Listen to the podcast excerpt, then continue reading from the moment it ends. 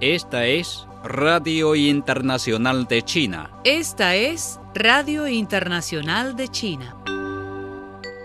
El presidente chino Xi Jinping afirmó este jueves que su país está dispuesto a trabajar con Serbia para hacer que sus relaciones amistosas se vuelvan más fuertes con el transcurso del tiempo.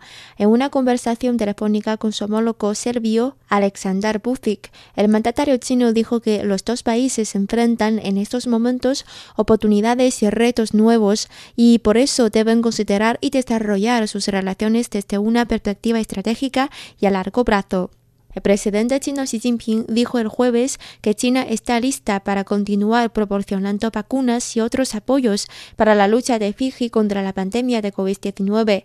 En una conversación telefónica con el primer ministro de Fiji, Josiah Boreche Painimarama, Xi dijo que China establecerá una reserva de suministros de emergencia entre China y los países insulares del Pacífico y ayudará a Fiji y otros países insulares a mejorar su capacidad para hacer frente a los principales incidentes de salud pública y desastres naturales. China está dispuesta a trabajar de la mano con todas las partes para continuar construyendo la franja y la ruta con alta calidad y construyendo asociaciones más estrechas para la cooperación en salud, la conectividad, el desarrollo ecológico y la apertura e inclusión, para brindar más oportunidades a todas las partes, dijo el miércoles el consejero de Estado y ministro de Relaciones Exteriores Wang Yi. Wang hizo estas declaraciones al presidir una reunión de alto nivel sobre cooperación internacional bajo la iniciativa de la Franja y la Ruta, BRI siglas ingreso en la región Asia-Pacífico a través de un enlace de vídeo. Wang dijo que desde que la BRI fue propuesta en 2013, esta iniciativa ha logrado un progreso positivo con los esfuerzos conjuntos de todas las partes. Wang presentó cuatro sugerencias para construir la franja y la ruta con alta calidad. Todas las partes deben continuar profundizando la cooperación internacional en materia de vacunas, fortalecer la cooperación en conectividad, promover la cooperación para el desarrollo ecológico e impulsar el libre comercio a nivel regional y mundial, según Wang.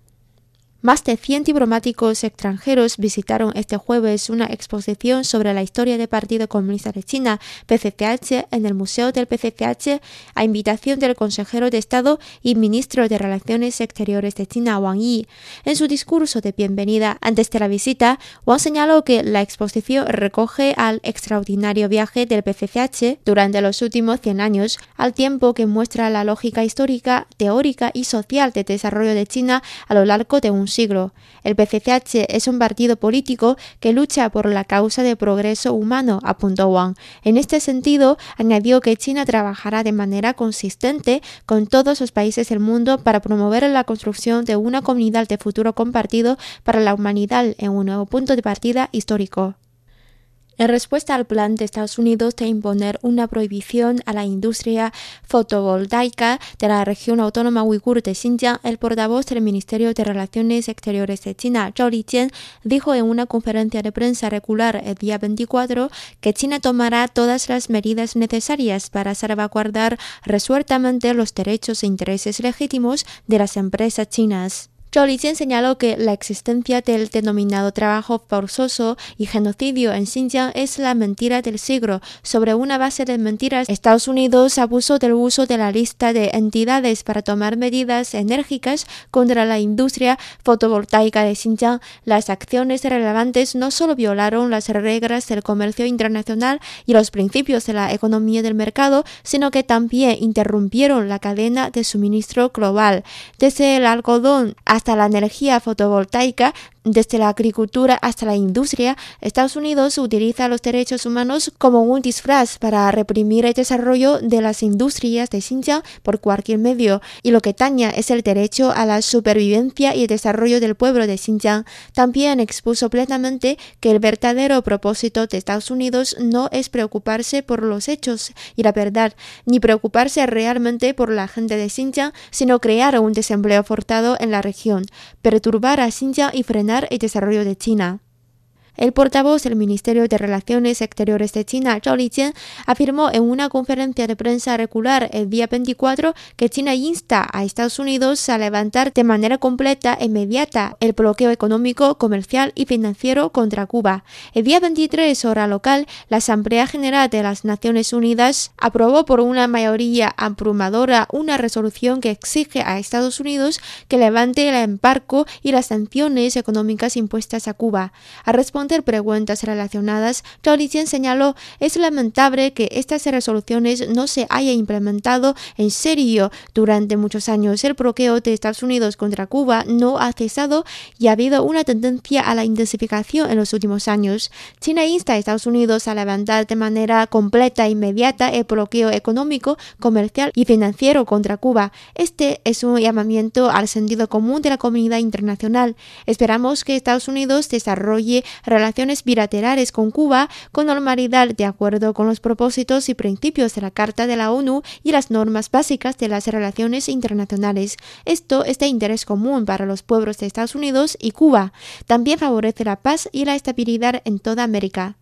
El 24 de junio, China presentó una demanda en el marco del mecanismo de solución de diferencias de la OMC por las medidas anti-dumping y contra las subvenciones de Australia a las importaciones de ruedas de ferrocarril, torres eólicas y productos de fregaderos de acero inoxidable procedentes de China. Kofon, portavoz del Ministerio de Comercio de China, enfatizó este miércoles en una conferencia de prensa regular del Ministerio de Comercio de China celebrada en Beijing que espera que Australia tome medidas prácticas para que el comercio entre China y Australia vuelva a la normalidad tan pronto como sea posible.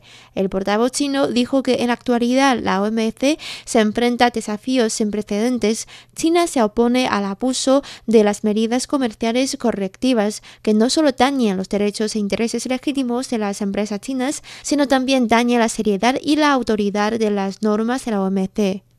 La Oficina de Información del Consejo de Estado, el Gabinete de China, publicará un libro blanco sobre el sistema de partidos políticos del país a las 10 horas de mañana, viernes. La oficina celebrará una conferencia de prensa sobre el documento titulado Sistema de Partidos Políticos de China, Cooperación y Consultas.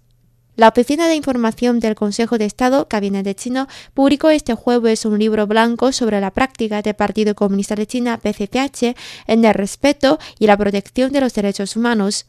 El año 2021 marca el centenario del PCCH. Durante el siglo pasado, el PCCH ha dedicado grandes esfuerzos en la protección de los derechos humanos, contribuyendo significativamente al progreso global de los derechos humanos, dice el libro blanco. Durante 100 años, el PCCH siempre ha puesto a las personas en primer lugar, ejerciendo el principio de universalidad de los derechos humanos en el contexto de las condiciones nacionales. Este contempla los derechos a la subsistencia y al desarrollo como los derechos humanos primarios y básicos, y cree que vivir una vida feliz es el derecho humano supremo, señala el libro blanco. El PCCH promueve el desarrollo integral del individuo y se esfuerza por brindar a cada persona un sentido más fuerte de ganancia, felicidad y seguridad. Su éxito como pionero en los derechos humanos en un país socialista es único y evidente, dice el libro blanco. La parte continental de China registró el miércoles 16 casos importados de COVID-19, pero ningún paciente de transmisión local, informó este jueves la Comisión Nacional de Salud en su informe diario. De los casos procedentes del extranjero, 8 se reportaron en la provincia de Guangdong, mientras que Sichuan y Yunnan reportaron 3 casos cada una y Liaoning y Fujian informaron de un paciente cada una.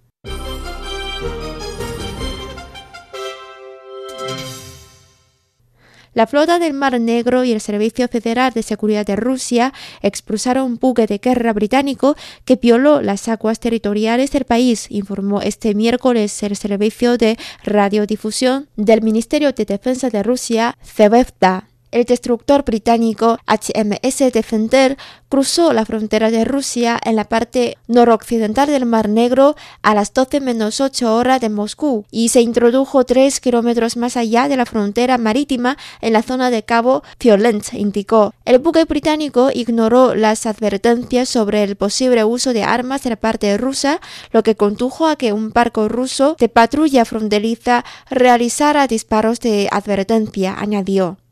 La República Popular Democrática de Corea reiteró este miércoles su postura en el sentido de que no está considerando ninguna posibilidad de contacto con Washington, pues eso solo sería verter el tiempo, informó la oficial agencia noticiosa norcoreana KCNA.